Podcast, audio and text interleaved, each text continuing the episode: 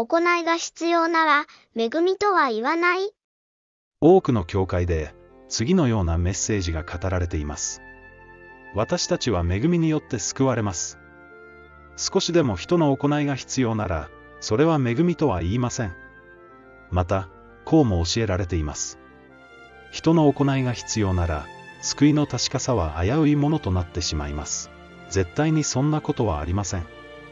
本当でしょうか？行いが必要なら、それは恵みとは言わないのでしょうか人が救われるのに、本当に行いは必要ないのでしょうかこれはとても大切なことですから、聖書から確かめてみる必要があります。ぶどう園の例え話。天国がどのようなものであるかについて、イエス様はブドウ園の例えを話されました。今、これを自分のこととして考えてみましょう。あなたはここ数日、金がなくて腹を空かせていました。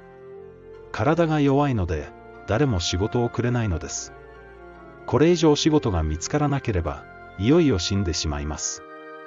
今日も広場に立って仕事を待っていましたが、貧相なあなたは選ばれず、屈強な者たちから順に仕事をもらって出ていきます。ついに日暮れまであと1時間となり、もうダメかと諦めかけた頃。ある武道園の主人がやってきて、声をかけます。なぜ、何もしないで、一日中ここに立っているのですか？するとあなたは答えます。誰も、私を雇ってくれないのです。哀れに思った主人は言いました。私の武道園に行って、働きなさい。日暮れまであと1時間しかないが、丸1日分の賃金を払おう。なんという恵みでしょう。その時、あなたは言うのです。行いが必要なら、それは恵みとは言わない。行いが必要でも、恵みは恵み。行いが必要でも、恵みは恵みです。私たちは主に対して、なんと無礼な発言をしていたのでしょうか。行いが必要なら、それは恵みとは言わない。もっともな発言に聞こえますが、これは真っ赤な嘘です。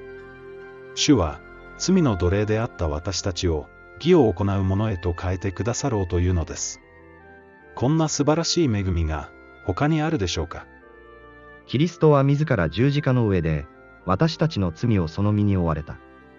それは、私たちが罪を離れ、義に生きるため。その打ち傷のゆえに、あなた方は癒された。これを受け入れず、義を行わない人は、悪魔の側に分類されます。神の子と悪魔の子との区別は、これによって明らかである。すなわち、すべて義を行わない者は、神から出たものではない。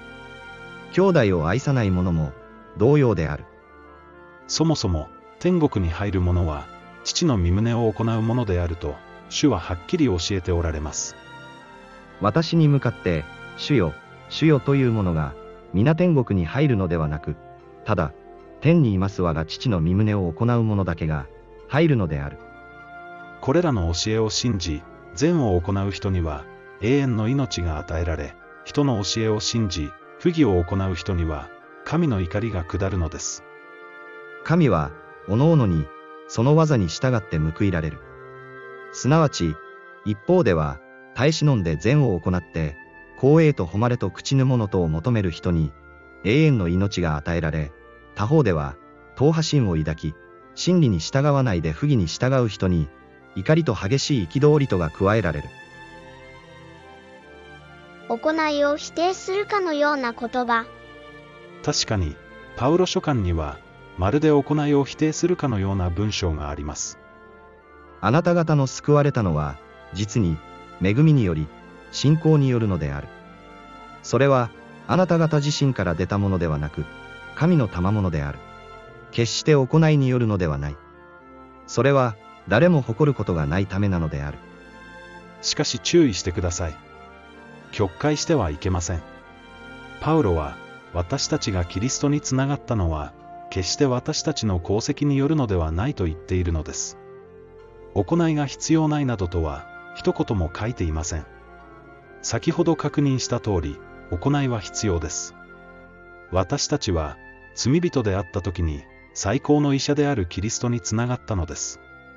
この医者に従うなら、私たちは完全に癒されて、天にふさわしいものへと変えられます。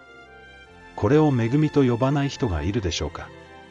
医者に従う必要があるなら、それは恵みとは言わないという人は、キリストが何のために来られたのか、まだ知らないのです。キリストが来られたのは、罪の奴隷であった私たちを解放し、義に生きるようにするためです。この医者に従わないなら、決して罪の病から解放されません。神の教えに不忠実な人は、決して義とはされないのです。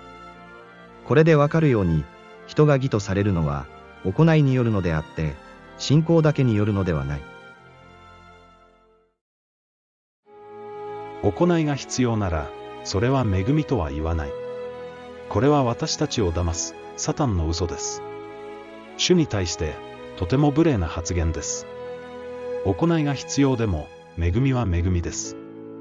その恵みとは、私たちが神の戒めに従って、義を行えるようになることです。イエス・キリストが私たちを癒す医者であることを信じ、この方に従うことによって、私たちは罪から解放されるのです。この医者に不従順な人は、自ら救いを投げ捨てているのです。彼らは神を知っていると口では言うが、行いではそれを否定している。彼らは忌まわしいもの、また不従順なものであって、一切の良い技に関しては、失格者である。多くのクリスチャンが、偽りの教えに騙されています。それは間違った神学であって、聖書の教えではありません。偽りの神学を捨て、聖書に立ち返りましょう。正しいのは、いつだって聖書だからです。